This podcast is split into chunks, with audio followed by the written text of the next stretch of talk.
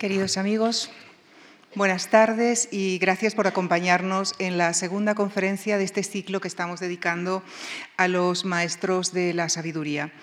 Respondiendo a una consulta que me acaban de hacer, permítanme recordarles que si desean ahondar en los temas que tratamos en estas conferencias, en nuestra página web disponen de la bibliografía recomendada por cada uno de ellos.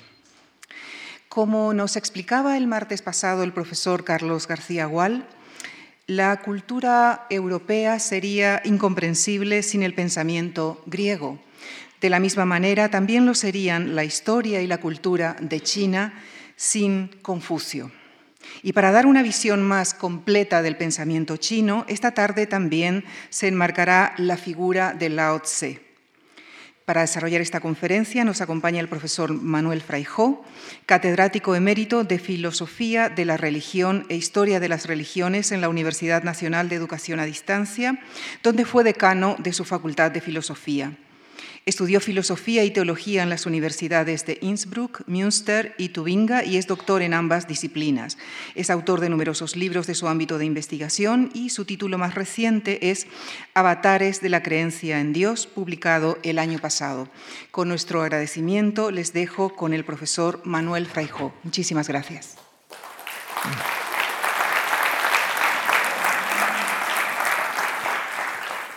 Muchas gracias a tan nutrido auditorio que impresiona mucho. ¿eh? y bueno, ante todo mi agradecimiento a la Fundación eh, Juan Marc y a su director Javier Gomá por invitarme a, dar esta conferencia y mi agradecimiento también a Lucía Franco por la presentación que me acaba de hacer. Eh, esta sala me trae al recuerdo, a la memoria, un ciclo que se organizó en el año 2000 que se tituló Pensar la religión. Y allí recuerdo que eh, habló José Gómez Cafarena, Eugenio Trías, eh, García Baró, Miguel García Baró y yo mismo. De ellos, dos ya no están, José Gómez Cafarena y Eugenio Trías. José Gómez Cafarena, filósofo madrileño, jesuita, y Eugenio Trías, gran filósofo catalán. Y quería empezar teniendo un recuerdo para ello. Esto fue en el año, como digo, en el año 2000. Y al mismo tiempo es casi una forma eh, mm, confuciana de comenzar la conferencia. Porque si algo había importante para Confucio eran los antepasados, eran los que habían venido antes que nosotros, eran aquellos a los que les debíamos tanto. ¿no? de hecho, eran tan importantes los antepasados que al budismo le costó mucho trabajo entrar en China, justo porque eh, los confucianos y el mundo chino en general, hablaremos también, como ha dicho Lucía, de Lao Tse, fundador del taoísmo, Confucio del confucianismo, a los chinos, como digo, les resultaba enormemente extraño y doloroso el pensar que sus seres queridos, sus antepasados, se pudieran reencarnar doctrina del budismo, se pudieran reencarnar en un insecto, por ejemplo, o en un animal. Y también les resultaba dura la cremación tan propia del, budismo. El, confucianismo era inhumación. Y, todo esto hizo que, le costara mucho al, budismo entrar en, China. Eh, Confucio eh, Quería tanto a los antepasados que se cuenta que se sometió a un duelo salvaje, con gritos desesperados, cuando murió uno de sus discípulos. Y este, culto, este culto a los antepasados también hizo que el cristianismo, al cristianismo le costara mucho entrar, en realidad ha entrado muy poco en China, pero lo que ha entrado también le costó mucho porque los chinos pensaban que la relación del cristianismo con los antepasados, con los difuntos, era demasiado tenue, demasiado difusa. En el, confucianismo y en el taoísmo esta relación es muy viva. Siguen tratando a los difuntos como si estuvieran presentes, como si estuvieran vivos todavía. Y bueno, pues todo esto hizo que eh, eh, tanto el budismo como el cristianismo tuvieran difícil su entrada en, el mundo chino. Eh, estoy todavía en una primera introducción.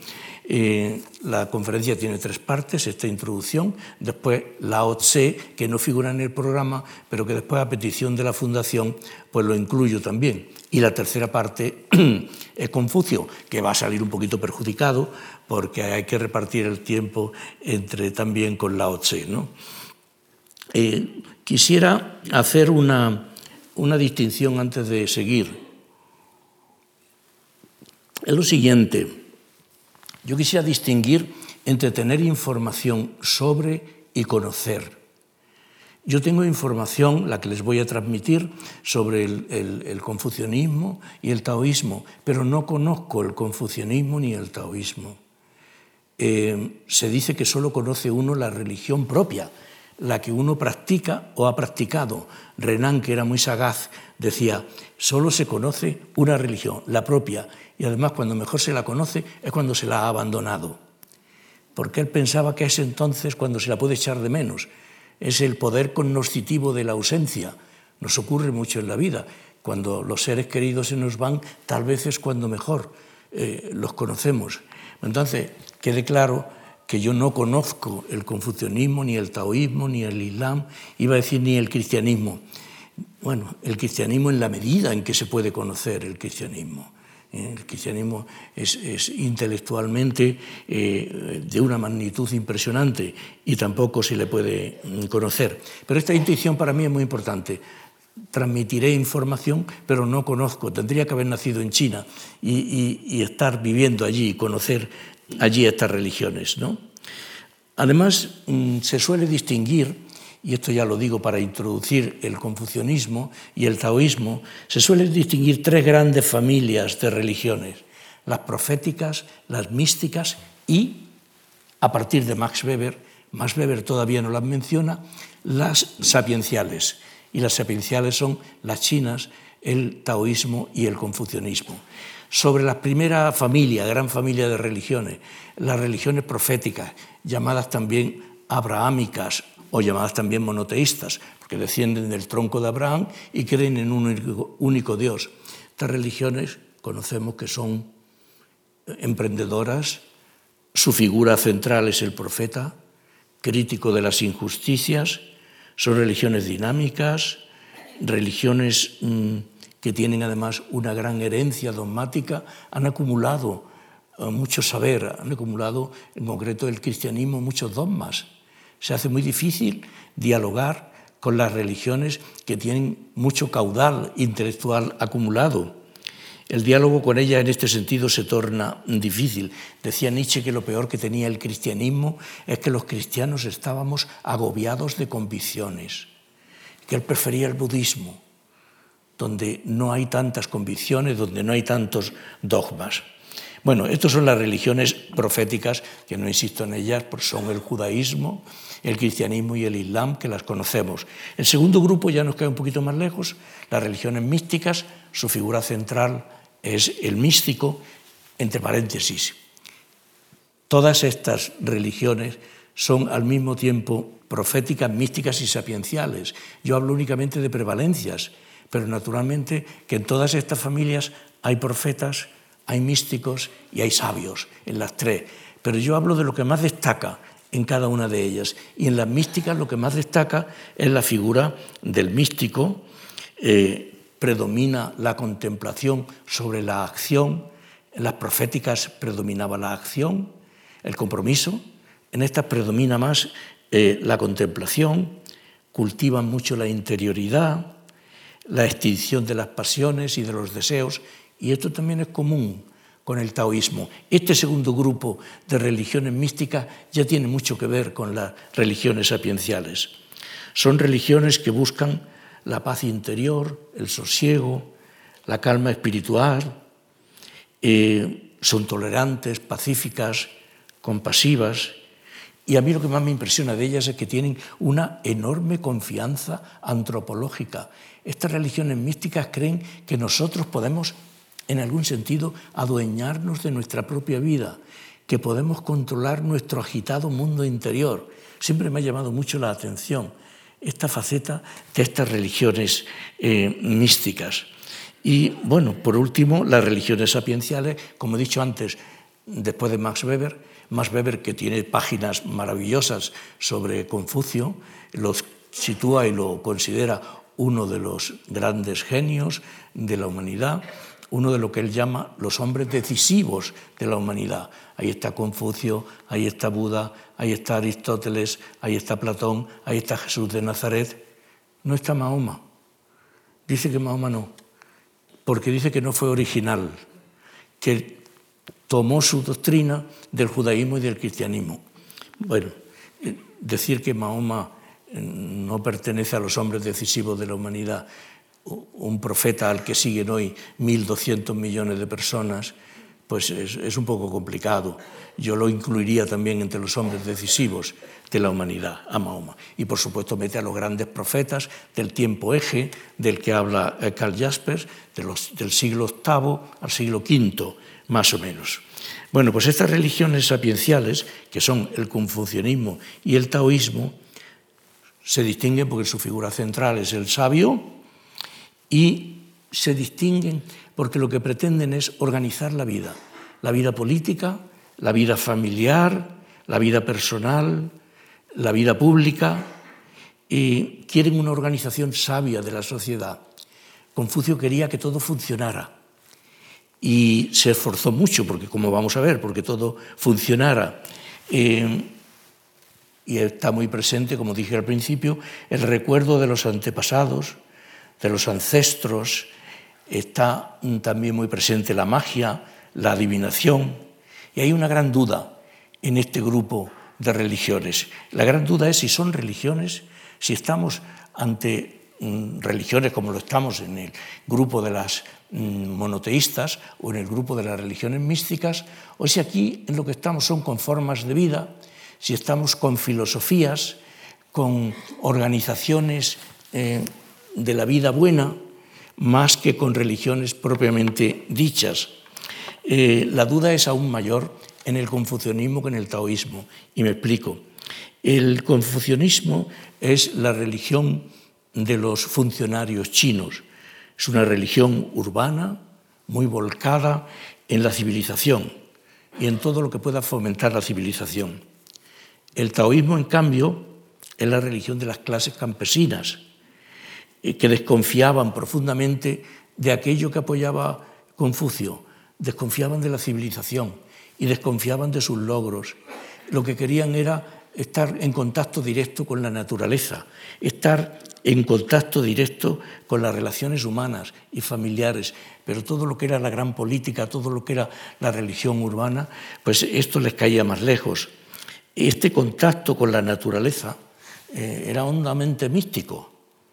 En este sentido, decía que, el taoísmo también podría haber entrado dentro de lo que he llamado la clasificación de las religiones místicas. Se le compara mucho con los sufíes, por ejemplo, del, Islam. Hay pues diferencias entre el confucianismo y el taoísmo. Cuando hablamos del confucianismo, estamos hablando de mm, algo activo, pragmático, convencional, político, y cuando hablamos del taoísmo, algo quietista, intuitivo, anárquico, anárquico en el sentido en el que la mística puede ser, y de hecho lo es muchas veces, anárquica. Entonces, mm, si tuviéramos que llamar religión a alguna de las dos, habría que llamarla más al taoísmo que al confucianismo. Pero sigamos, esto era la introducción. Punto dos. Lao Tse, al que yo no pensaba tratar, pero que, como digo, me parece muy bien que la Fundación me lo haya eh, aconsejado. Es el, hombre que está en la base del taoísmo. Lao Tse es un contemporáneo de Confucio, a quien se atribuye la autoría, no es él el autor, pero se le atribuye la, autoría del Tao Te Ching, o libro del sendero que es la obra fundamental del taoísmo, diríamos que es el Evangelio del taoísmo. El nombre de Lao Tse parece que significa anciano maestro, o si quieren más pintorescamente, Lao significa viejo y Se significa muchacho. Sería muchacho viejo o viejo muchacho, viejo joven. La verdad es que todo lo relativo a Lao Tse está envuelto en leyenda. Eh, resulta eh, que la leyenda pues dice que permaneció 81 años en el vientre de su madre, es un tiempo considerable, y mm, claro, esto tuvo el inconveniente de que cuando nació ya tenía el pelo blanco, la cabellera completamente blanca. También se dice que vivió algo más de 200 años. No se dice cuánto, cuánto más, pero que vivió más de 200 años. Confucio lo llamó eh, o lo comparó con un sublime dragón. Y bueno, se considera que fue una especie de ermitaño muy apartado de la sociedad, muy solitario, parece que vivía en una cabaña, en las montañas, pero que la gente iba mucho a él, se acercaba mucho a preguntarle lo siguiente, ¿cuál es el significado de la vida? Nada menos que eso, le preguntaban. Y él se interesaba mucho por los seres humanos, se interesaba mucho además por la sociedad, no únicamente por los seres humanos aislados, sino por la sociedad, mm, por la vida en sociedad y él dijo que cuanto más solitario estaba, más compasivo se sentía, más cercano se sentía a los demás. Según la tradición, ni siquiera Confucio, que lo interrogó personalmente, logró tener una idea clara de qué era el Tao, el camino. ¿Qué quería decir Lao Tse con el Tao? El Tao era yo tampoco voy a saber decir lo que es, ¿eh? pero bueno, le voy a dar unas cuantas citas de ese libro genial, que debería de haberlo dicho al principio, que el, el, libro de, de, de Lao Tse eh, se considera como una, mm, como una joya, como una maravilla. ¿no? Pues ahí es donde él define el Tao y dice que es algo inasible, dice es un camino que camina. No es un camino estático, sino que es el mismo camino ya camina. Yo creo que equivale un poco a lo que nosotros entendemos por logos, es decir, razón, naturaleza, canon, medida de todas las cosas. El Tao, dice Lao Tse, del que puede hablarse, no es el Tao eterno. A mí me ha recordado lo que dice San Agustín sobre Dios. Si comprendiste, no es Deus. Si lo has entendido, no es Dios. Lo mismo viene a decir el Lao Tse. Si has entendido lo que es el Tao, no lo has entendido, no es el Tao lo que has entendido. El Tao es como una especie de, de unidad última, inalterable, que subyace a todo lo material. Es un misterio, lo mismo que en San Agustín. Misterio viene, como saben, de, de, de la raíz indoeuropea mu, que significaba cerrar la boca y por extensión cerrar los ojos. Era convertirse completamente en apofático, era no poder hablar, porque aquello que quieres expresar te supera. Y esto todas las religiones, sobre todo naturalmente las religiones místicas, todas las religiones lo han sabido expresar muy bien. El Tao, dice Lao Tse, eh, todo lo hace sin aparentemente hacer nada. El Tao es más anciano que Dios son todo frases del sendero. Es como un vacío eterno. El Tao está siempre inactivo, pero no hay nada que no haga. Para nuestra mentalidad occidental estas cosas son difíciles de, entender probablemente, ¿no? por lo menos lo es para mí. El Tao tiene como finalidad no hacer nada para alcanzarlo todo. Es una especie de realidad última, personal, activa y silenciosa. A mí me recuerda mucho al maestro Eckhart, a los grandes místicos. El maestro Eckhart, su pensamiento era completamente dialéctico. Se decía que era el hombre del sí y del no. Eh, eso que tantas veces repite Emilio Lledó, dice que todo gran sí esconde un pequeño no y todo gran no esconde un pequeño sí. Que el pensamiento es dialéctico, como dialéctica es en realidad la vida entera. ¿De qué trata el Tao Te Ching o libro del sendero?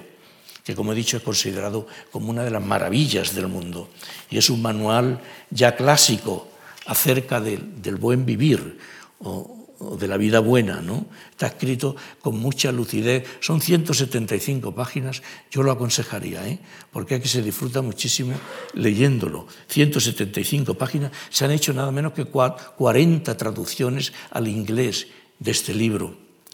Y, bueno, lo que, lo que hay ahí es la filosofía del taoísmo, y esa filosofía es desapego de las realidades materiales, entrega al Tao, que también parece una especie de absoluto, y abandono de todo concepto, de todo juicio, de todo deseo. Vean también aquí la coincidencia con las religiones místicas. Eh, es fundamental en el Tao la no actividad, hasta el punto de que se ha dicho que solo un muerto puede ser un buen taoísta porque solo los muertos no, no, tienen actividad de ningún tipo. Bueno, no es esto lo que quería decir naturalmente Lao Tse, ¿no? Es lo que quiere, y en, esto pues casi todos le daremos la, razón, es reaccionar contra una actividad febril, que por lo visto ya entonces había. dice eh, eh, Lao que es el ir siempre, el querer ir siempre más allá, el huir siempre hacia adelante, eso es lo que él quiere evitar cuando habla de la no actividad y refleja una poderosa serenidad. Yo me he acordado mucho eh, del, librito eh, de Heidegger, Gelassenheit, se llama en alemán, que se traduciría como serenidad. Eh, Heidegger estaba muy entusiasmado con las religiones orientales. ¿no? Y en ese librito de Heidegger, Serenidad, yo he encontrado bastantes cosas de lo que, eh, de lo que estamos hablando aquí. La gran figura de la obra de Lao Tse es, por tanto, el maestro, es el sabio, que puede ser un hombre o también una mujer, eh, cuya vida está en perfecta armonía con el modo en que son y suceden las cosas, dice Lao vive con indulgencia y humildad. Durante los años del revisionismo maoísta, Lao Tse fue visto como el pensador de los latifundistas, justo por lo que he dicho, porque el taoísmo era la religión de los campesinos y la religión que estaba en contacto con, la naturaleza. Y a él lo, llamaban el pensador de, los latifundios. ¿no? En cambio, Lao Tse fue muy valorado por los eh, marxistas occidentales. Y, bueno, desde el siglo II después de Cristo, el, eh, taoísmo ha dado lugar a un laosé ya deificado, a una especie de, del taoísmo religioso con sacerdotes, con sacerdotisas, con profetas, eh, con monjas, con monjes, eh, con un canon, eh, con unas normas muy estrictas, con rituales, con prácticas meditativas, pero esto no lo era en el origen. Eh, el objetivo último de todas estas prácticas, de este taoísmo convertido últimamente en religión, el objetivo último era y sigue siendo la consecución de la inmortalidad. Mm, todo este culto a los antepasados los historiadores de las religiones están de acuerdo en que detrás de este culto probablemente puede haber una creencia en la inmortalidad, porque si no se entiende poco que cuando fallecen eh, doten a los antepasados de tantos instrumentos, de tantos víveres, parece que están pensando que lo van a necesitar, que va a haber un, que después de la caída del telón va a haber detrás algo y, que van a seguir viviendo de alguna forma, ¿no? Eh, y, bueno, en concreto el, taoísmo, este último, pues tiene esta, mm, este afán de inmortalidad logrado a base de ese panteón de dioses, de seres inmortales. Y no he dicho algo, porque es que no me gusta decirlo, pero lo tengo que decir, que es que desde comienzos del siglo XX se dice que Lao Tse no ha existido nunca y que Confucio no se encontró con él y que es una figura mítica nos daría igual, ¿verdad? La doctrina eh, que tiene, aunque él no haya existido nunca, eh, él tampoco escribió este libro, lo escribieron eh, sus discípulos y lo escribieron sus seguidores, pues el mensaje seguiría estando ahí y el mensaje seguiría siendo importante. Punto tercero de la conferencia, Confucio. Bueno, naturalmente es el artífice del confucianismo Confucio ha sido y sigue siendo adorado en los templos como una esencia divina. Fíjense que todavía en 1906 se le declaraba de la misma esencia que el cielo. Vamos a ver que el cielo es un concepto muy socorrido dentro del, confucianismo. Em, sin embargo, en ningún momento se habla de que Confucio tuviera una revelación divina, como Mahoma o como los, otros eh, fundadores de religiones o profetas. Solo por influjo del budismo, cuando el budismo entra en, en China, se elevó a Confucio a rango divino y se le empezaron, por ejemplo, a construir templos. Se hicieron eh, imágenes suyas, tablillas que habrán visto todos en su honor, se levantaron altares con velas, con incienso y se comenzaron a dirigir ofrendas y oraciones al espíritu de Confucio, el sabio. Y reina práctica unanimidad en considerar que Confucio fue, a lo largo de los siglos, el ideal de la inmensa mayoría del pueblo chino. Y lo sigue siendo. Ha tenido momentos de eclipse, pero en general se le considera el Aristóteles chino, a alguien que no escribió ni una línea, como Confucio, que no escribió ni una línea. Vamos a ver que las analectas, que son mm, bueno, pues el, libro del confucianismo, pues fueron escritas también por sus discípulos. Se le describe eh, todavía, perdón, en 1994, las autoridades comunistas de Pekín organizaron un gran simposio para celebrar el 2545 aniversario del el nacimiento de Confucio. ¿Y saben a quién invitaron como principal orador? Al ministro, al primer ministro de Singapur, porque querían que les explicara cómo se compaginaba el capitalismo, el, auge económico de Singapur, cómo se compaginaba eso con eh, Confucio y cómo en general eh, los países más exitosos eh, es en los que más ha influido Confucio. Está también Corea del Sur, está Singapur, está Taiwán, está Japón, en los países eh, más avanzados industrialmente, es los países en los que más ha influido eh, Confucio. Pues eso, querían que les dijera qué había pasado y cómo lo habían hecho ellos en este simposio que organizaron. Se le describe de una forma, y si han visto películas, eh, si se meten en Internet hay bastantes películas sobre Confucio, se le describe como una persona mm, que en un momento de, guerras, de enfrentamientos, realmente un momento muy cruel. Pues es un hombre que a todo eso, a todos esos ejércitos y tal, lo que opone es mm, la poesía, la literatura, los libros, la tradición, los antepasados, los recuerdos y sobre todo la música.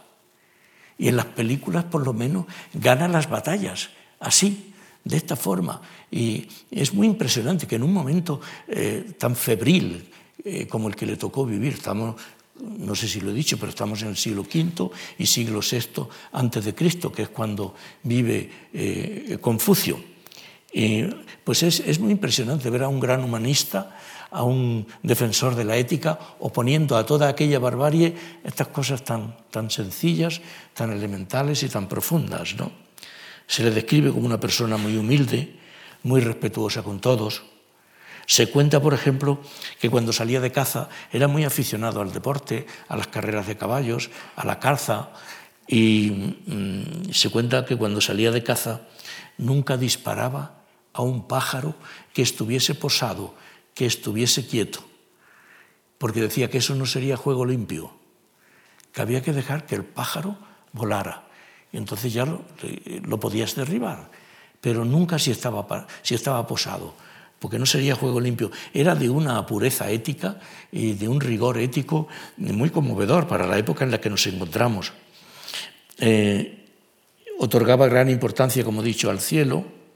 Eh, el cielo algunas veces aparece como providencia en él y algunas veces incluso como Dios, que es a lo que se agarraron los misioneros eh, católicos eh, que en el siglo XVII, con Mateo Ricci a la cabeza, fueron a evangelizar China. ¿no? Entonces ellos interpretaban detrás de este concepto de cielo y de providencia, interpretaban que, bueno, pues que era Dios lo que los chinos estaban adorando, cosa que no era del todo, del todo exacta. El cielo aparece, eso sí, como un poder superior, pero no está personalizado, como estaría en el caso de que entendiéramos eh, por cielo a Dios. Eh, ni está claramente separado del mundo. Hay una mezcla eh, entre la inmanencia y la trascendencia. Es una trascendencia inmanente, una trascendencia que está aquí abajo. de hecho, Confucio religiosamente parece que era escéptico. Parece no, él lo dice. Dice que perdió la fe en los dioses a causa de las muchas guerras. Porque, como he dicho, le tocó vivir un momento muy duro, momentos muy duros.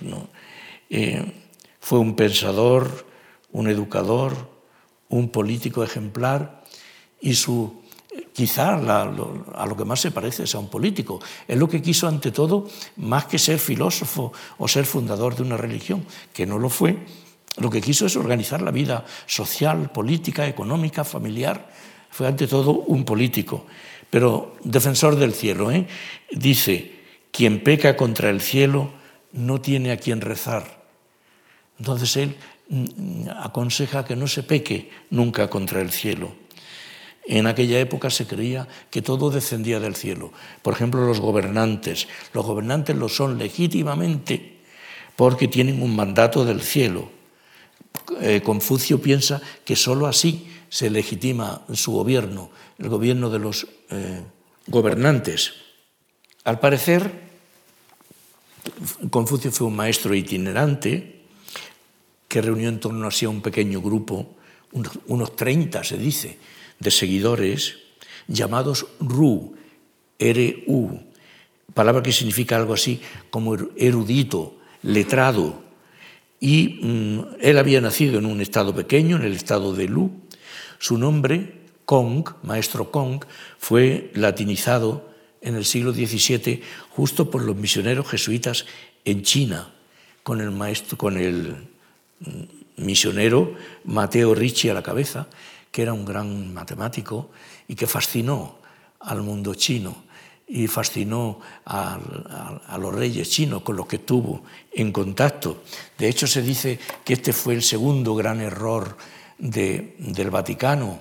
Eh, no, porque Mateo Ricci pidió que se pudieran incorporar algunos ritos, algunas costumbres de los chinos y que todo eso en algún sentido pues, se cristianizara, por así decir, a lo que Roma se negó. Y esto es considerado hoy como el segundo gran error de Roma. El primero habría sido la reforma protestante, donde realmente hubo un momento, incluso ya un Lutero casi vencido, al final en el que Lutero lo único que pedía ya era que nos den el cáliz, la comunión bajo las dos especies. Y ni eso en aquel momento, ¿eh? hay que pensar históricamente, si no se desespera uno. En aquel momento, pues ni eso, ni la comunión bajo las dos especies. Entonces, el primer gran error había sido, habría sido el no trabajar suficientemente para que Lutero no tuviera que convertirse, eh, no tuviera que llegar a una iglesia separada. Y el segundo gran error sería el de no haber aceptado lo que Mateo Ricci y los otros misioneros jesuitas querían, que era cristianizar China a base de una inculturación del cristianismo muy fuerte en China. Roma en aquel momento eso no lo vio oportuno. Eh, Confucio procedía de una familia muy aristocrática, pero algo, algo empobrecida o bastante empobrecida. Su padre murió cuando él tenía tres años, solo tres años. ¿Y con qué soñó? ¿Qué quería ser Confucio? ¿Con qué soñó siempre? Pues fíjense, quería ser consejero de confianza. Él se daba cuenta de que los reyes de aquel momento necesitaban asesoramiento, y un asesoramiento ético, y un asesoramiento filosófico, un asesoramiento humanista. Y el pobre fue ofreciendo sus servicios de rey en rey con la confianza de que alguno lo aceptara. Pero la verdad es que tuvo muy poco éxito.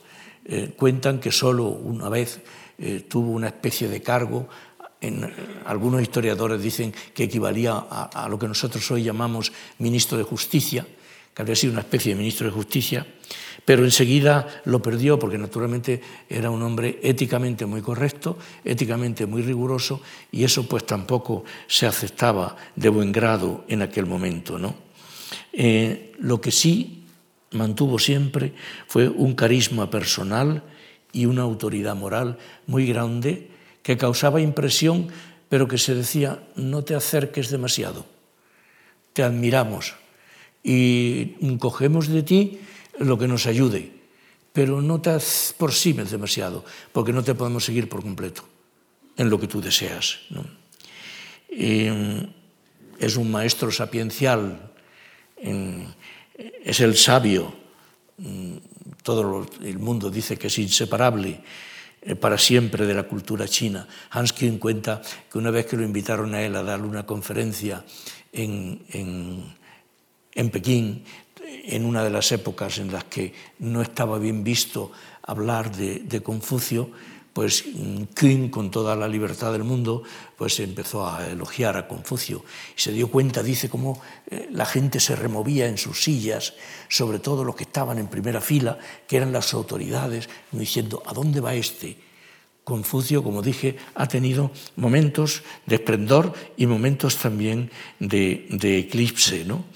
Eh, murió, Confucio murió, se cree que de tristeza por la muerte de un hijo suyo y de dos discípulos muy cercanos.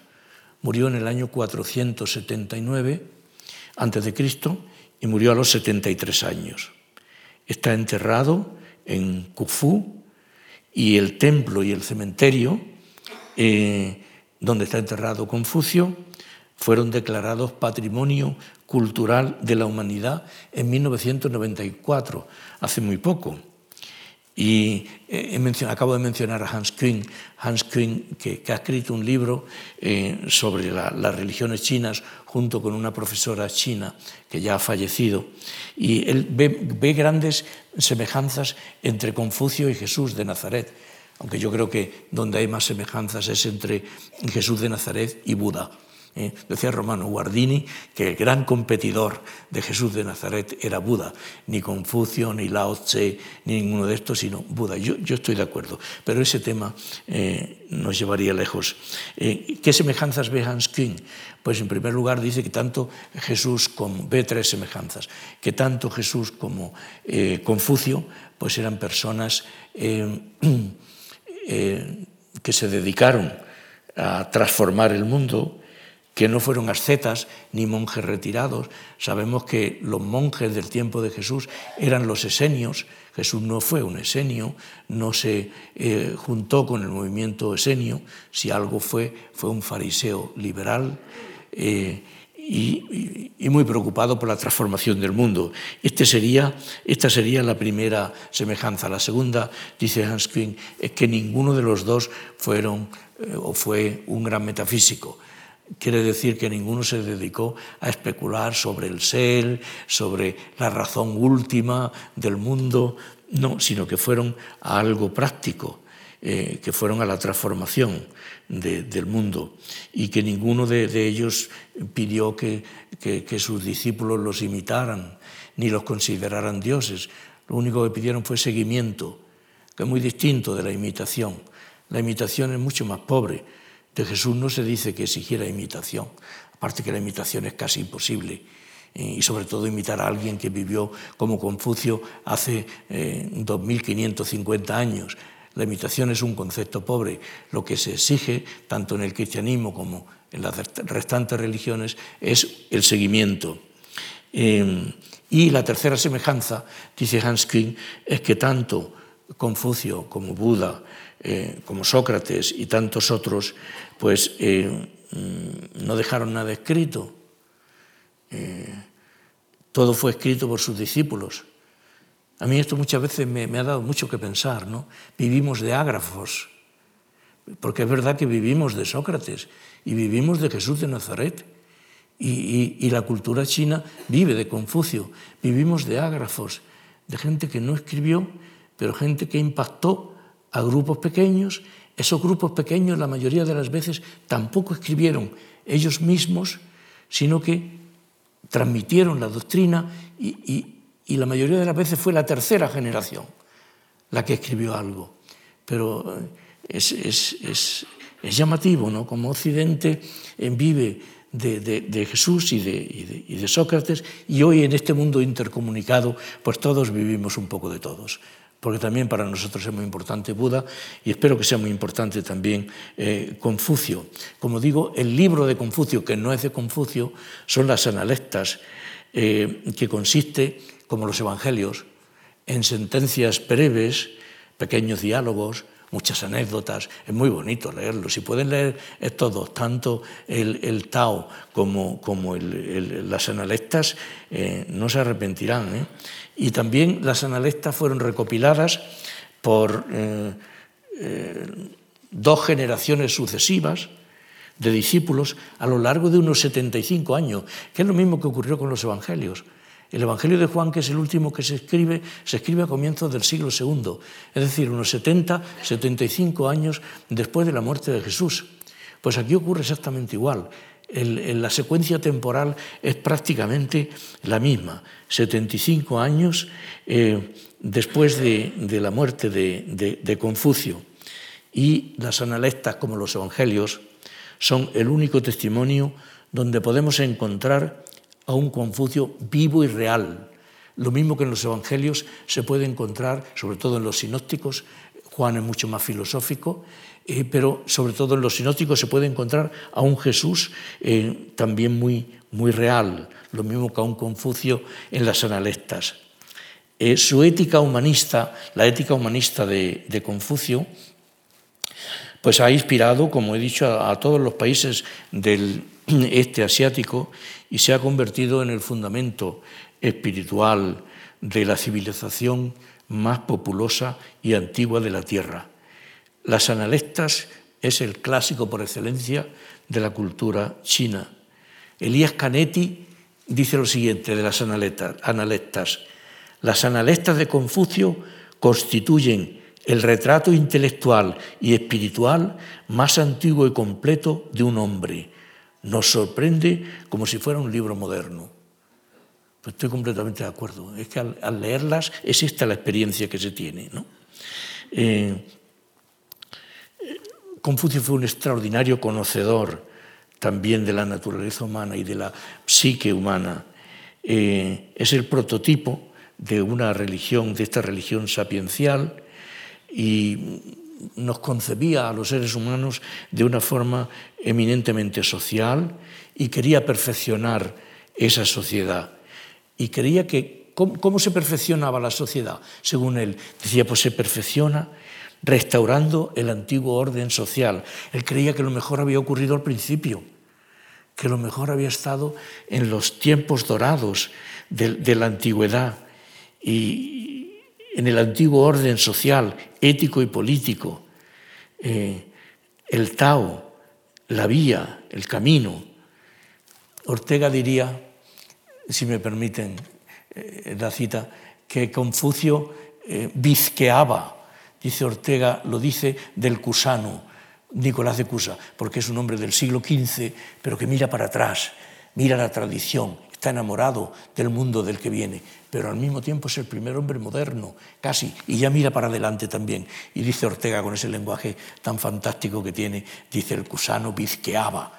¿eh? Pues lo mismo podíamos decir de Confucio, también el bizquea, mira hacia atrás los antepasados, la tradición de la que viene, la tradición sobre la que él quiere construir y al mismo tiempo mira hacia adelante.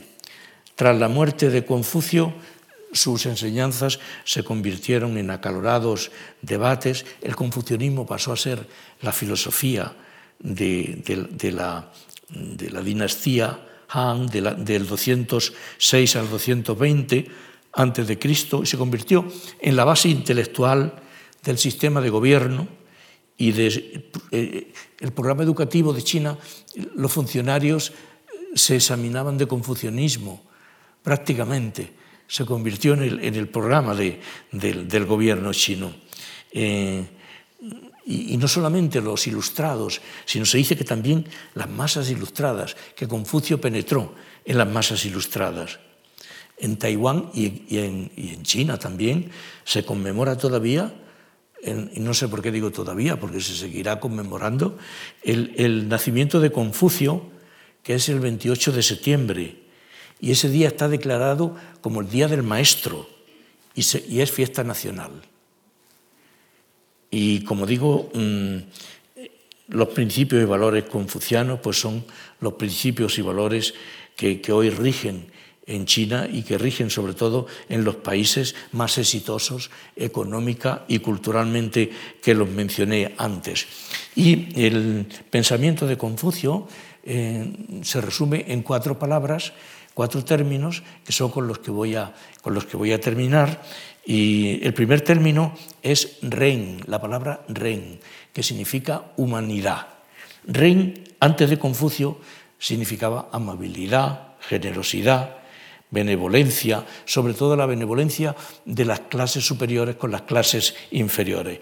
Con Confucio todo se moraliza y la, palabra ren, la palabra humanidad, se convierte en, un término, en una virtud cardinal verdaderamente, cuya mejor traducción es la que he dicho, humanidad.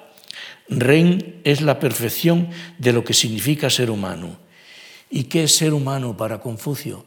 Ser humano, dice, es ser humanitario. Es tratar a los demás con delicadeza, respeto y sumo cuidado antes de que nosotros habláramos en el siglo XX de la ética del cuidado, ya estaba hablando Confucio del cuidado. En las analectas de Confucio se lee lo siguiente, Rein consiste en amar a los otros, no pienses mal de los otros, dice Confucio. Una persona humanitaria, continúa en las analectas, además de amar a los otros, es una persona filial, respetuosa con sus padres, con sus mayores, es una persona considerada, todos son palabras de él, considerada, reverente, leal, digna de confianza. Y fíjense, es una persona que preferirá la muerte antes que renunciar al reino, al carácter humanitario. Eh, y continúa, nadie puede crecer sin ayudar a crecer a los demás. A esto lo llamaba Confucio reciprocidad. Crecemos y hacemos, ayudamos a crecer a los demás. Em, es la regla de oro de Confucio. Lo que no quieras que te hagan a ti, no se lo hagas tú a los demás. Y esto está escrito 500 años antes de las bienaventuranzas del cristianismo y 500 años antes de la regla de oro del cristianismo. Confucio comparte con Buda, con Jesús, con Platón, con Aristóteles, con los profetas, con Mahoma, con todos comparte los cuatro grandes preceptos de los que venimos. No matar, no mentir, no robar, no cometer actos deshonestos. Sin estos cuatro preceptos probablemente la humanidad nunca hubiera llegado hasta aquí. Es verdad que ha llegado quebrantándolos mucho, pero estos grandes hombres, estos hombres decisivos, según Jasper, también nos dejaron dicho que el, quebrantamiento de estos cuatro preceptos es malo, es nocivo. Y eso también lo hemos interiorizado. Eh, entonces, aunque haya habido y siga habiendo tanto quebrantamiento de esto, em, es muy importante. Confucio dice, mientras se añoren estos principios, están presentes, aunque los tengamos solo como utopía, aunque fallen mucho, pero si los añoramos, mientras los añoremos, eh, están presentes. Eh, por último, decir que Confucio, y esto también es muy importante, fue un hombre de grandes silencios. Decía que era reticente a hablar y rechazaba toda elocuencia vana y vacía. Esa era la primera palabra. La segunda, li, li, que significa moralidad ritual. Originariamente, li se refería al sacrificio, a los dioses y a los antepasados. Para Confucio, li es el modo apropiado de comportarse en cada situación, lo que refleja que somos humanitarios, lo que refleja el carácter moral de cada uno de nosotros. Sin ren, sin humanidad, sin carácter humanitario, los ritos son formalidades vacías, dice Confucio, y carentes de sentido. A un ser humano que no es humanitario, dice, ¿de qué le sirven los ritos? Y a la inversa, la humanidad, el ren, debe expresarse en una conducta social adecuada. El autodominio y la insistencia en los ritos lleva a ser humanitario, da mucha importancia a los ritos. Una vida al modo confuciano consiste en una ceremonia sin solución de continuidad. Y el ritual confuciano es muy sencillo, abarca tres aspectos. primero, dice que en tus actitudes y gestos no haya huella de violencia ni arrogancia. Segundo, que en las expresiones de tu cara se note la sinceridad, se note que eres una persona sincera. Y tercero, que no haya vulgaridad en nuestras palabras ni en, nuestra entonación, ni en la entonación de nuestras palabras. Fíjense que es una forma realmente fina, esto es afinar. Eh, es la revolución ética de Confucio que promovió en la antigua China y que otorgó una base moral a los ritos. Él dijo que no basta con realizarlos correctamente. y además eh, es interesante, él dice que los ritos los necesitamos porque no somos solo cabeza, somos emociones. Y hay que ver cómo habla, hoy diríamos inteligencia emocional. Él no dice eso, pero cómo habla de las emociones, Confucio, cinco siglos antes del, cristianismo, del origen del cristianismo.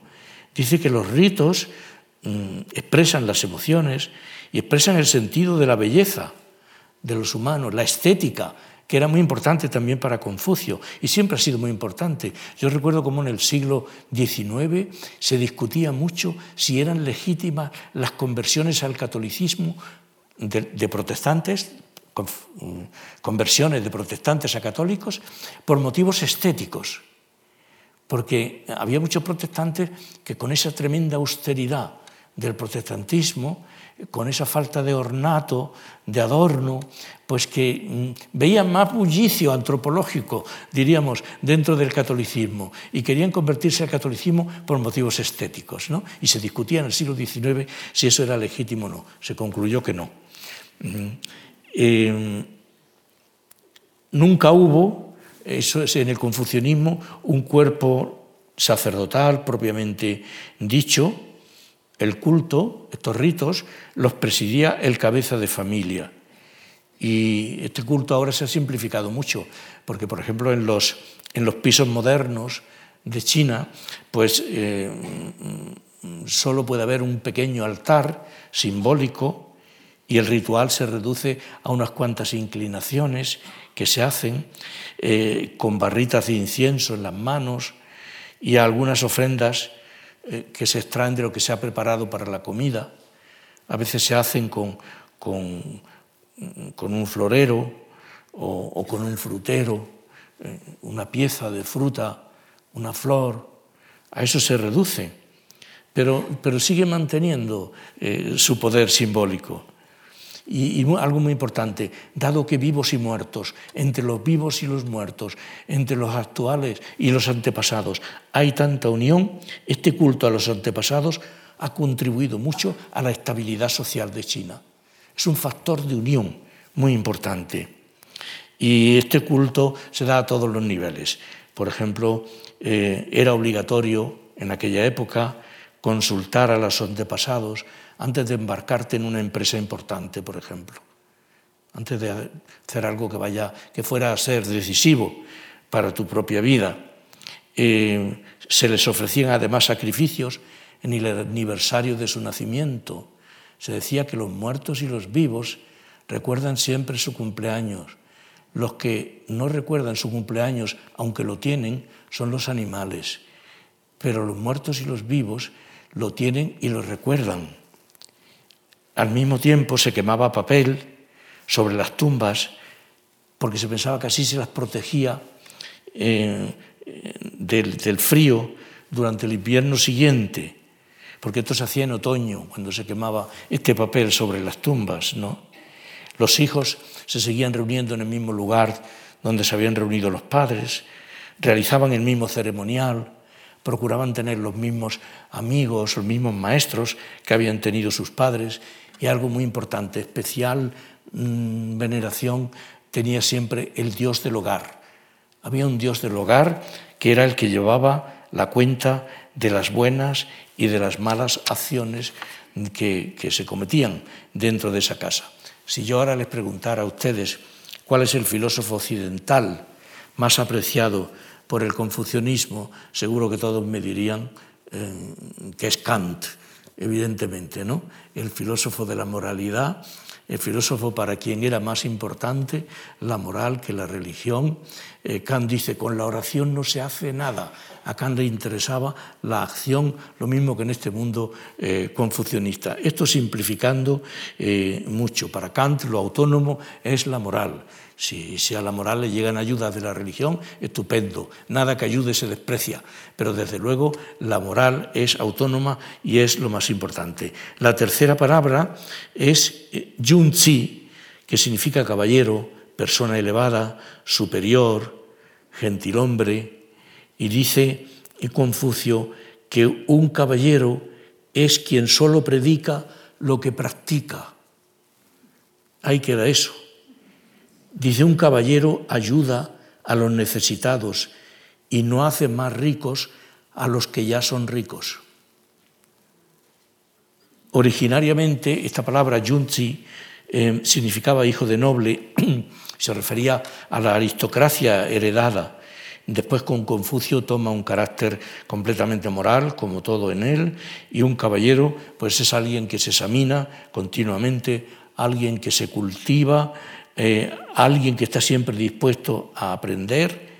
Confucio dice, transmito, pero no invento, amo la antigüedad y confío en ella. En lo que hace es transmitir, pero dice, yo no creo nada, eh, crear en el sentido de inventar, yo no invento nada. ¿no? Eh, a él lo que le encantaba eran los textos de la tradición, el cultivo de los ritos, la música, la literatura, en fin, todo lo que acabo de decir. Y este estudio y este afán de aprender conduciría, según él, a una relación correcta entre padres e hijos. Eso era muy importante para él. Le lee una frase literal de las analectas. Dice, mientras vivan vuestros padres, no viajéis lejos y si tenéis que viajar, dejad por favor una dirección. A mí me gusta mucho esto, ¿no? Supongo que, a los demás también. Llevaba una relación correcta entre marido y mujer. Hay que decir que la mujer no es importante en las enseñanzas de Confucio, pero tampoco pensó negativamente sobre ella y sobre todo elogiaba mucho a las madres. En casa honra la sabiduría de tu madre y, llegar a una concepción también correcta entre hermano mayor y hermano menor. El hermano menor debe obediencia al hermano mayor, pero el hermano mayor debe protección al hermano menor. Y algo parecido entre los amigos. Y por último, la cuarta palabra es el de, que significa el gobierno de la virtud. En el confucianismo, el gobierno, como he dicho, es el que transforma la sociedad viene de la voluntad del cielo, debe establecer armonía, debe establecer orden. El gobierno casi tiene un carácter religioso. Eh, y, y algo muy importante, Confucio dice que la gente nos sentimos moralmente atraídos por los que nos dan buen ejemplo. Entonces él dice que no hay gobierno legítimo, que no hay gobierno legítimo si no es un gobierno ejemplar, que los gobiernos tienen que ser ejemplares porque lo único que atrae de verdad a los súbditos es la ejemplaridad de los gobiernos. Todos deben observar, además, el sendero del justo medio. Eh, finalmente, veo que el reloj ha corrido. ¿Se puede llamar religión a todo esto? Al confucianismo y al taoísmo. Pues Bertrand Russell el gran filósofo em, inglés, filósofo de la ciencia, filósofo de la religión también, porque escribió mucho sobre religión, filósofo político, hombre muy implicado en la política, cuando la guerra del Vietnam, todo aquello, pues él dice que mm, visitó China y a su vuelta dijo que no existe ni ha existido nunca la religión china. Algo dijo que considero un gran honor para los chinos. La verdadera religión china, continúa Bertrand Russell, es la de ser chino, una especie de religión cívica, consistente en sentirte muy bien en tu país, en sentirte muy bien con tu cultura, en sentirte muy bien con tu geografía, con tu música, con tus tradiciones, con los que te precedieron. En definitiva, en sentirte orgulloso de ser chino.